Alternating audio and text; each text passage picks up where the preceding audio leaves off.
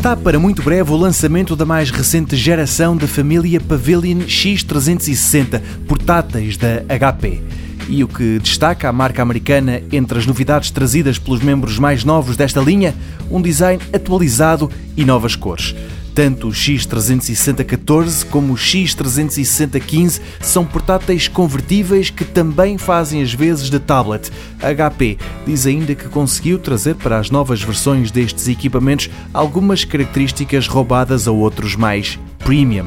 É o caso da moldura à volta dos ecrãs, que é descrita pela HP como sendo uma micromargem. Depois, há também a hipótese de se escolher uma variante com leitor de impressões digitais e ainda a compatibilidade entre uma caneta e o toque em simultâneo para desenhar ou editar documentos com maior facilidade.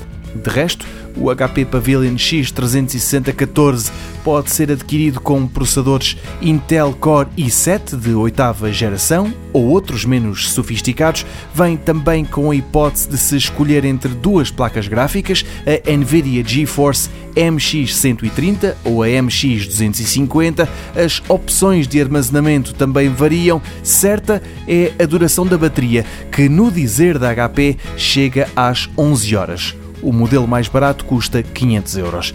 Já o X360 de 15 polegadas vem com a hipótese de escolha entre ecrãs HD ou Full HD, um teclado numérico dedicado e uma gráfica mais avançada, a Radeon 535. O preço inicial ronda os 600 euros.